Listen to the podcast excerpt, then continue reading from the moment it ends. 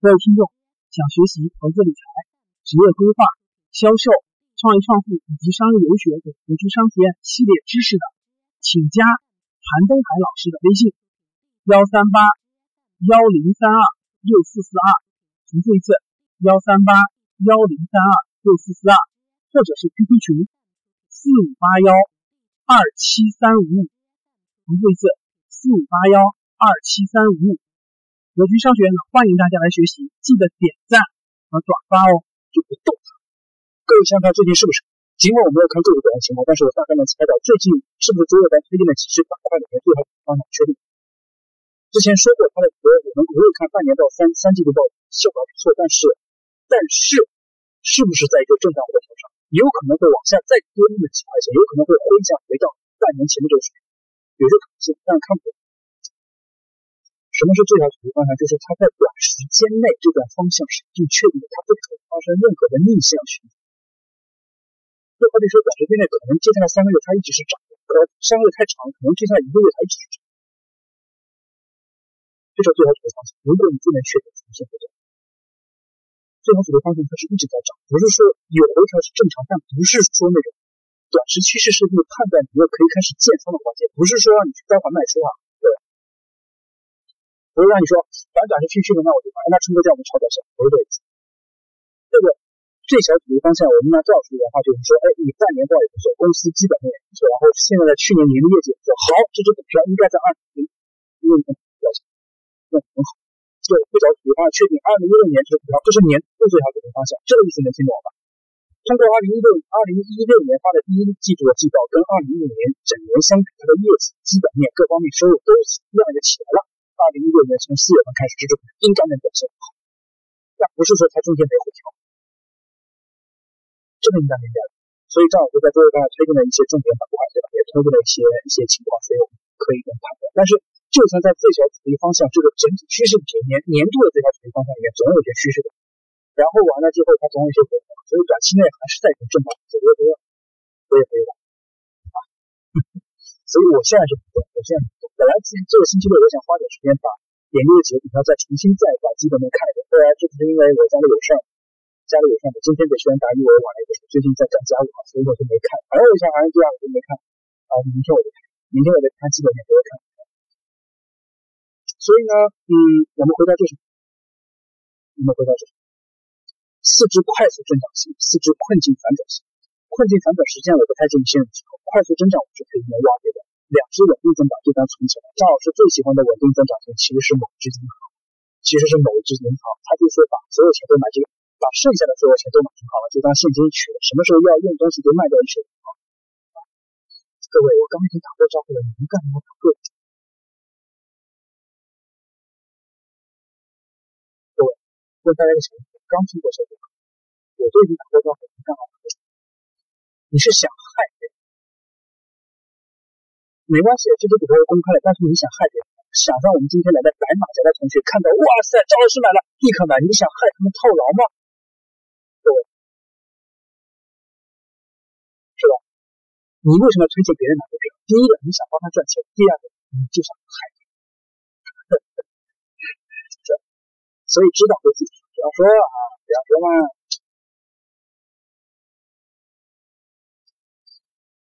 不过，不过的确我说的话是对。第一个没关系，招商银行怎么说的就说了。但第二个，有些同学可能现在新同学他不是特别懂，对吧？真的不是特别懂，他可能就听到一个，然后他就自己盲目的买进去了。那如果他真的万一发生一些亏损，你叫我们怎么负责？所以你看，我们不断强调说，所以我们不断强调说，不要把我的所推荐个股很多事情当成什么王道，只有自己必须要自己得谨慎。我们不断强调是，因为毕竟投资。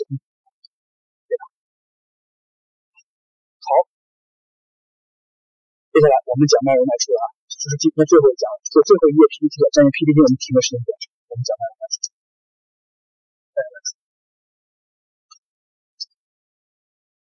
好，首先比特林奇的确说了，就跟我刚刚开开篇打招呼一样了。比特林奇不像告诉各位，确实存在一个买入股票的最佳时机。说实话，他也不知道。就算我认为比特林奇知道了，他只不过是说，比特林奇、巴菲特、呃，索罗斯还有一个叫什么？一个一七巴菲特、索罗斯，还有一个叫啥？反正他们，我相信他们应该是知道，因为他们是超级大庄的，对吧？就是什么股票他都能操作，什么大盘呢都能操作。但是呢，一般来说，我们应该都是不知道什么时候跌，什么时候涨。他们在书里面说的非常客气，非常客气说我不知道。但是这话对于我们从小散学习者来说，真的是，因为我们真的没办法判断什么时候买，什么时候不买。我们先说买入吧，先说买入好了。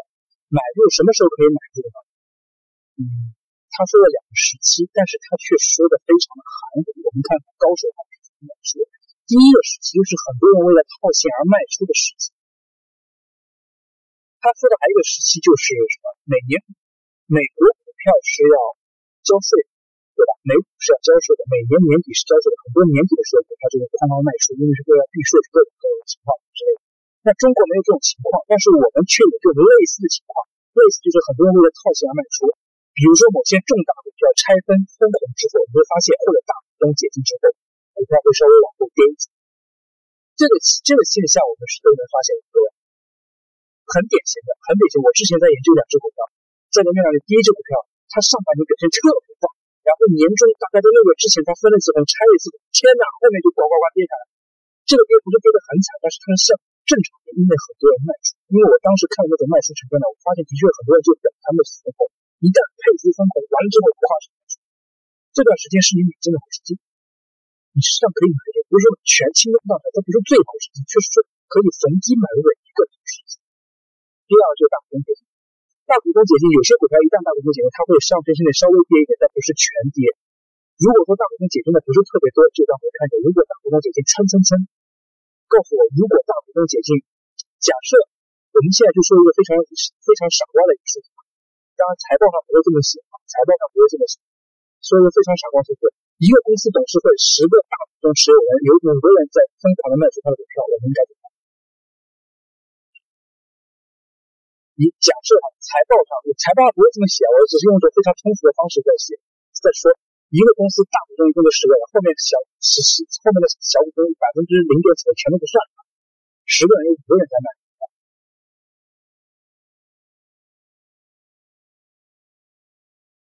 有多少人回答是继续研究？有人说等啊，吴声节算达到靠边，其他人说跑卖超都错，各位。李先生说，股东们有事要跑啊，发现没有各位？你们都没研究，都没清楚，只看到一种现象就慌着，无论是进出都是不安全的。我还是不断的在强调基础，不断强调基础，对吧？那杨小雷说的好，如果变差，咱们就跑，所以各位，各位还是不断的在强调一个现实，没办法，我这个问题可能就挖了坑，让等人难跳。我就知道大朋友就会跑跑跑跑跑，谁有可能他是股东本身换位？发现一旦卖出之后，它蹭蹭蹭连着这两个涨停了，有可能是超级大股东用各种政治手段把人给踢走了，对吧？有可能是公司本身业务环境，有可能它就是一种正常的，有可能就是我可能凑巧他们家女儿要出嫁，他们要买花钱。各位，我的意思，我刚刚举的很多例子都非常的离奇，我的意思就是你要去研究本这个题，它到底什么？如果不清楚，就千万不要因为这个事情疯狂的卖出，有可能你是。有可能你是说稍微时间短，但是有可能是因为错过了一些非常好的这种机会，对不对？所以第二第二个事情，第二个事情要多，第二个事情要多，第二个事情要多，股市崩盘大跌，自由落体，跌得越狠，越来越狠。嗯，怎么说呢？每个股市，华尔街没有新鲜事，中国陆家嘴也没有任何新鲜事，对吧？没有任何新鲜事。所有的事情股市都有它有一些周期性，每年股市大概能涨到什么样的水平，跌到什么水平，大家应该都是知道，大概大家应该都是知道的。所以现在告诉，现在我们能不能算一个图局？现在咱们能不能算个图局？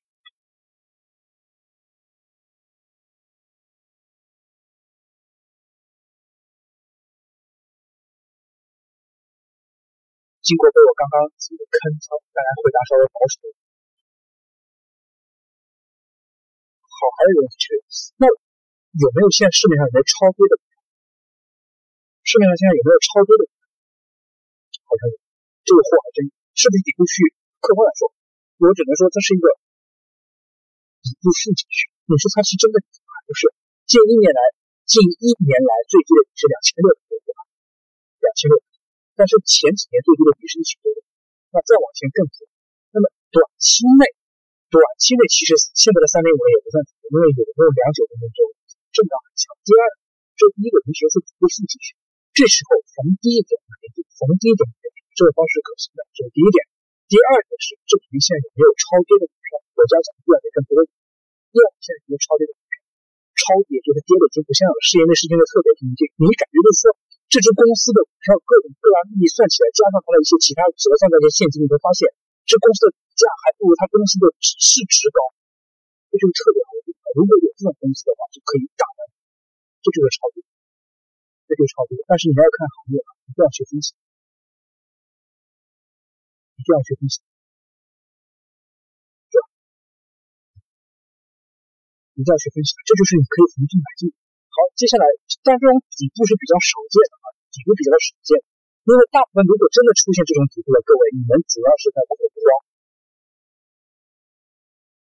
我知道银行本身是因为它它是因为事情都有点小的，它整体板块都这样啊。注意，其实我真说的是，如果真到了这个地步的话，你们大部分人应该是，对，不是你们这话说的不准确，应该是我这样的人，应该都是表现的非常恐慌，不应该，我会觉得特别害怕，我会发誓说，我这钱永远不入股市，就放在银行吃定期利息，这是我真实的情况，这是我真实的。如果哪天从两千六百多跌到一千七，从一千七跌到一千多，我相信我是应该没用心。我会发誓，我黄春生这辈子再也不入股票了。这是我的真实情况，对吧？对吧？我我拿自己的例子啊，因为我不太好意思再戳你们膝盖了，因为都戳疼了。所以表达这么一个意思啊，表达这么一个意思。然后接下来怎么去挑呢？各刚刚注意，我只是在讲这个一个理念。当然，我刚才有一个同学王先生说的很好，真正的股票是业绩为王。注意，注意各位，短期内资本是可以操纵股票，但是长期来看。只有业绩才是支撑股票的唯一动力，注意是唯一。唯一短期内是庄家，你看那心态还是那什么，万科被庄家操纵成什么样子了，对吧？但是长期内还是业绩，一定要关注业绩。你买就要买这种长期的，短期你不要跟庄家玩，玩不过他们的各位。短期内你想玩得过他们不现实，除非庄家是你亲爹，亲爹也有可能有消息延迟的时候，对吧？所以买这种长期的。业绩会很好，未来行业会往上发展，这种股票等它一点点往上走。每次它如果回调下跌时候买一点，每次它回调下跌买一点，每个季度看一次，看它看它的季报表现成绩，跟去年同期、上期比一下。如果业绩发现两个季度、三个季度连续下跌的话，可以考虑爆仓。如果发现每期都稳定增长，哪怕它回调坚定式，对吧？坚定式。赵老师昨天讲的不要。看万科是，我只是今天拿万科举个例子，谁看万科，你要么特别牛逼的人，那么就特别那啥，对吧？我是我，我只是看新闻，我不会研究万科，因为这不是我们能够玩的东西。我觉得我们短期内至少不会有利我如果外来万万万一未来长期地产，它是个地产领域，但是你说短期内，咱们还是别看这个东西太可怕。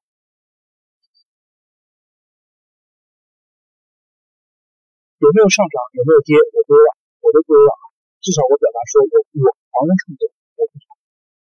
如果你跟我一样看，你也懂。如果你看懂，恭喜你，你的判判断。好，这是第一点啊，买入新的。第二点，第二点提到国家来说，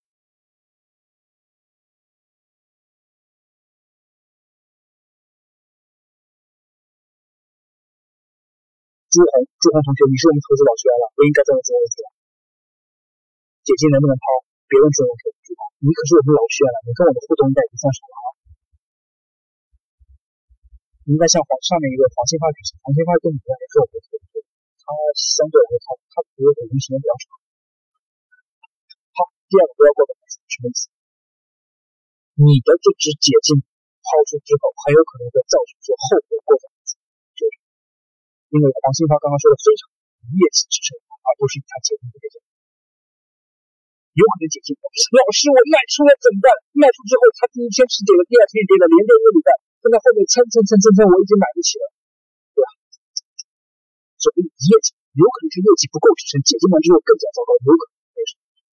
有可能他是继续大股东是应该解禁，他是他的确需要解禁，他等他等的就是那一刻。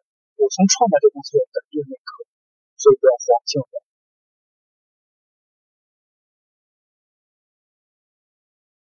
老师之前的桌桌板上有个非常好，赵赵老师在之前的桌板上有个非常关键是：解禁之后看股东到底什么样。解禁多少无所谓，解禁多少也是一个指标，但是解禁完之后看股东什么样。如果股东的做法是什么什么的，你就给他可以是谁不的做法是什么什么的，那么就不买方式。因为股东解禁不可能出现大规模一批全解禁，它总有一个过程，你有时间去解。这个话我不能说太透了。说实话，还是为了保护我们各位吧，因为这样是一个特别好观点，特别好的一个观点，我相信大家应该听到了。会发现某些股票，赵老师认为解禁危险比较多。这股票解禁应该是稍微正常看一下，因为他要看他股东持有的情况和股东未来他持有公司的怎么样。有些我我就这么说吧，有些股东解禁完之后，他的资金没去除；有些股东解禁完之后，他资金有去除，这就完全两回事，完全两回事。这个意思能听懂吗？我已经说的非常透了。股东解禁完之后，他的资金没去，那么这股票应该怎么操作？如果股东解禁完之后，他的资金还还有很多好去处，那么这个股票应该如何操作？这话已经说的非常透了吧？各位，不要再不要再从我嘴里套作业这样的东西了。好，接下来还有个小心山洞情绪，这一点其实我现在我是想奉献给各位，我是想奉献给各位，因为各位最容易被山洞。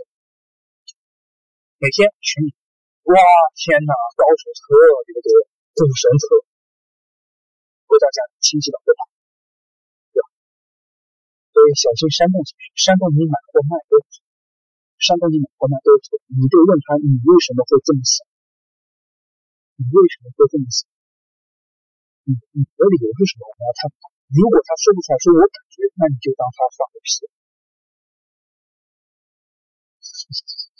其实我在批评某些特别奇怪的群哎，哎一天到晚啊，这个微信好，这个我我我赶紧问他。哇，天哪，这个你自己是挺不快的，其实你在影响了很多其他人。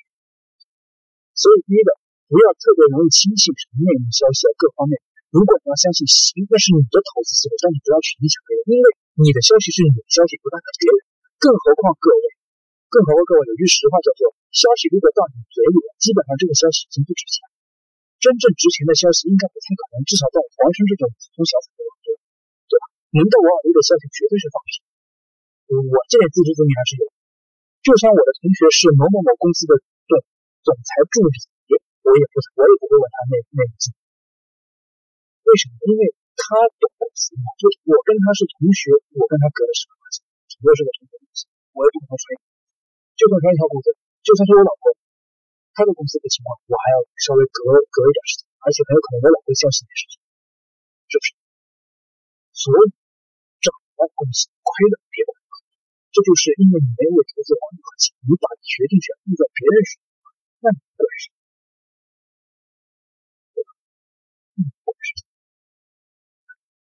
好，还有一点就是啊，这句这句话是彼得的一些讽刺的。我们看，当占星家们和摩根公司经济学家坐在一起的时候，我会非常疑惑，我会非常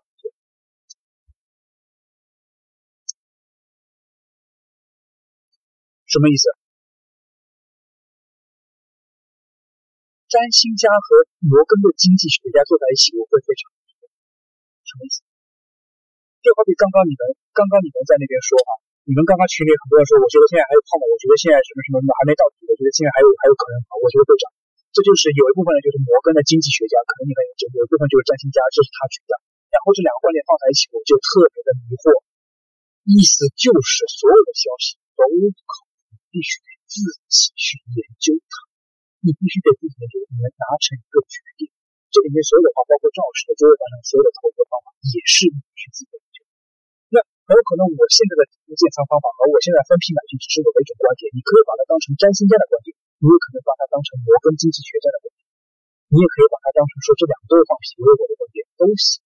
我要的是这种思路，而我不是要的这个方法，对吧？把它更甚者，其实彼得林奇在讽刺你们这些摩根经济学家预测水平跟两千年前的那个什么占星家差不多。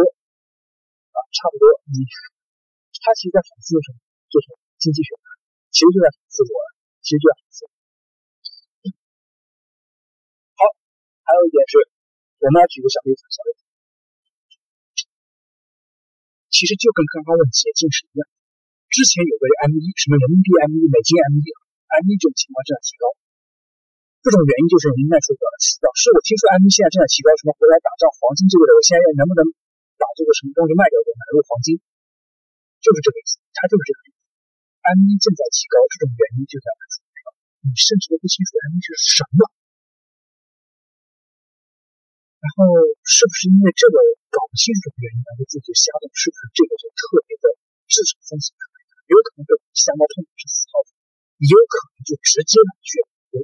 这就好比说解禁到底怎么解禁，什么时候解，多少人在解，解到底是解什么东西？那些本身研究这些股东的本质，他解完之后可能会干什么？你如果都搞清楚，你问我老师解禁了之后要不要卖？跟别的一些讽刺说 M 一提高卖不卖出是不是一个？对吧？好，听说赵老师说最近股票要涨，我们赶紧买；听说黄老师说最近某只股票危险，我们赶紧卖。一样，各位，他还是在不停在讽刺这个事情，所以反复强调这个事情。其实我刚刚在举很多例子的时候，实际上我讲了很多投资里面的一些就是非常细的细节，非常非常细的细节。问大家一个例子啊，问大家一个小小的例子。不同的这样问的会透露各种想法。因 为如果疑问的话，我本来想问某某股票什么时候解禁，看看大家了不了解，至少在基本面了不了解。某某某股票什么时候解禁？第三季度它的解禁日期，第一次预估什么时候？现在第一次发布，现在大概发布时间是什么？我本来想问你们解禁日期的，呃，不过我这样问出来，你们大概也知道了啊。不过大概也知道了啊，大概知道是什么股票，反正意思就是你们了解一下，因为。最近是有几只股票解禁，最近这就是重点股票解禁，它的确有一点影响，但不是说你就可以卖出，你得必须继继续去本身去研究它的基本面。差点我进了你们的坎，不是你们进了我的坎。还有一个就是，还有一个就是啊，几种危险信号。来，我们要怎样看几种危险信号可以卖出？几种危险信号？油价上升是一件非常可怕的事情吗？油价下跌也是一件非常可怕的事情。美元坚挺是一个坏的征兆，美元疲软也是个坏的征兆。人民币如果汇率上升是不太好的，人民币汇率下降好像通货膨胀也是不太好的。货币供给增加，M 一就是 M 一，不是 M 一这概念我直说不清楚，跟 M 一有点关系。货币供给增加这是一种解封，或者降低也是一种。发现没有，各位，所有的消息一说两一分两说，专家可以说跟死了，专家也说。每天你们看腾讯新闻、新浪财经，什么东西他都能跟你说。所以基本上我现在不看新闻，我只看 F 十。腾讯新闻什么这个股票涨什么东西，我从来不看，因为这种东西就是那什么。我现在只看 F 十，股票里面 F 十要的我就别看，我看一下大盘的报数情况，这个数据还是准确的。其他东西说分析一下网科，分析一下马分析一下心态，这种东西我全都不看了，因为这种东西不基本上都落在这六点当中了，基本上都是落在它怎么说它都是有的，所以你就看基本上。好，然后刚刚说的都是什么时候可以买，然后我们说说什么时候可以卖，各位。格局说的一种是，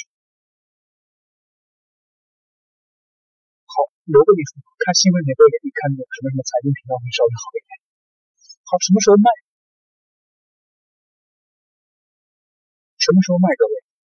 如果你盈利，我们今年的策略哈，如果你盈利到百分之二十三十，如果你觉得可以的话，卖出一个，卖出一个，这是今年的策略。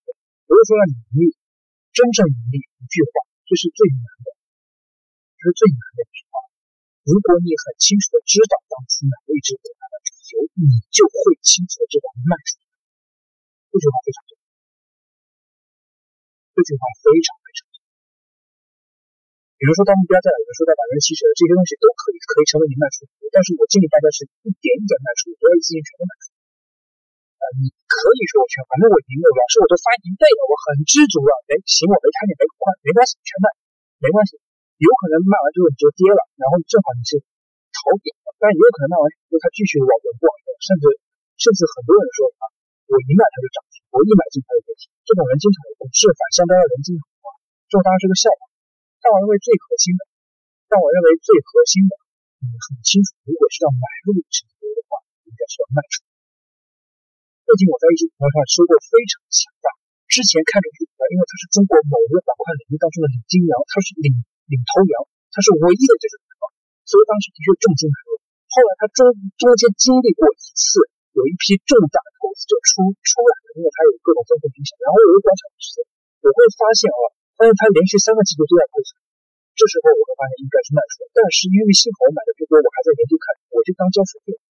有些股票是亏损，我还是需要去自己。我在想，它三个季度亏损，但是它目前到现在为止还是这个板块唯一的公司，居然哈，它还是这个板块唯一的公司。我就想看它未来，我相信它未来一定会一定会成为比较大规模的某一个垄断股，但是目前还是一个正常情况，所以我也不是着急卖出，反正很多，然后我就在继续看。如果它连续四五个季度都在跌那东西，那我可能有可能会出来一部分，我也不会全部卖光，因为我还在判断，我用我的这种无论是赵教还是彼得林奇这种理论来判断我的时间到底什么东西，只是我现在自己，我现在自己在拿这个观念去研究研究，实际上各位我已经说的很细。我就阐述说它名字而已。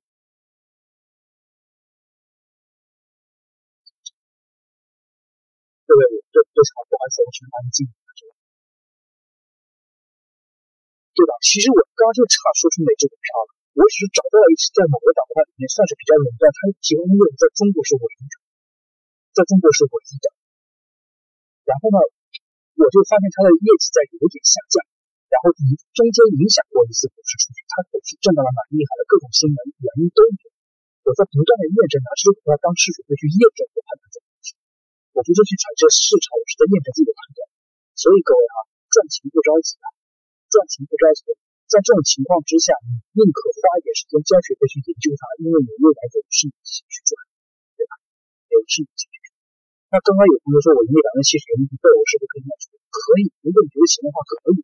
一点一点的，但是你要自己做好准备。你买这个股票是短期让你盈利的，还是说可以坚持长期持有？如果是基本面很好，它的行业也算垄断、算领头羊，符合说可以长期持有、三到五年的这种股票的话，那我建议你就坚定持有，不要着急，坚定持有，就当这笔钱没有了，三到五年之后再说。但是钱当没有了，股票得继续研究，基本面得继续研究，这句话。就好比说，你不看你的账户盈利，但是你得看这只股票的表现情况。各位，不是说完全把炒股软件给卸掉，因为你得看个股情况 F 十呢。真的如果把炒股软件卸掉的话，那你真的有点赌了，你就是赌个几个观点，然后你放十。这个如果真亏的话，我就对不起你了。你可以不看你的营收状况，但是你一定要看个股情况和板块情况，这个东西对你就就行，对吧？这话我说的很实在的，我没有说完全按照。对，好了，咱这话不要讲。行，各位十点了，十点了，抱歉，因为后面投资的内容我大差不多讲了一个小时，这是比较比较那个比较重的，好吧？那这样就是我就非常快速的再我非常快速的最后做点广告吧，非常快速做点这个广告。课程表在这边，我重点推荐八月十八号的北广州商业留学，因为钱买人脉。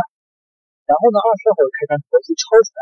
八月十五号的开单，我的销售告急了，注意销售两年以上的欢迎报名。如果销售还没做满两年的，我建议还是继续继续上数据课啊，数据课。呃，然后呢，其他东西呢，我今天我用语音来说，快速说一下。今天讲了第一，我的销售的一些心得分享。第二个呢是，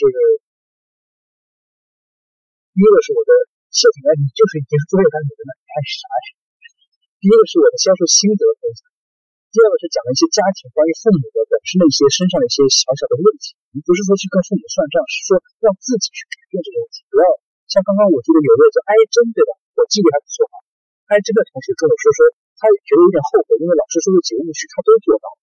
那我跟他互相鼓励说，我们不要往前看，我们再往后看，就是但是不要往往过去看，要往往未来看，就是一定要不要让自己的孩子再成为下一个可怜的自己。然后呢，我们重点讲了别的东西投资，它的主要配置三到十只里面怎么去不同类型去合起，不要把鸡蛋压在篮子里面，也更不要说完全固定持股图，对吧？然后呢，我们讲了说它本身的不同的买入买进的不同的时机，但注意没有这种时机，只有你研究的一定区域内的点却没有时机。如果说非要认死理的话，那就是跟自己在做。本身注意，我认为销售是门科学，投资是门艺术，实际上销销售的本来艺术性。投资绝对是你的。好嘞，那今天就到这里边。关于后面课程怎么报名、多少钱呢？该怎么学习啊？或者说想要我微信的，或者想要今天课件的各位，注意跟你的班主任互动一下。如果是你本身是我们正式学员的话呢，我们待会会把课件发到群里。如果是你不是我们正式学员呢，可以跟你的班主任要我的微信，要我的课件，班主任都会给，但可能他会给你一些小任务，所以还是需要你花一点劳动来做的。好吧？那么今天的内容就到这边了。今天内容就到这边了，感谢各位的支持，也祝大家后面投资越来越顺利。那我就放首歌，就准备结束了啊。各位早点休息，晚安，拜拜。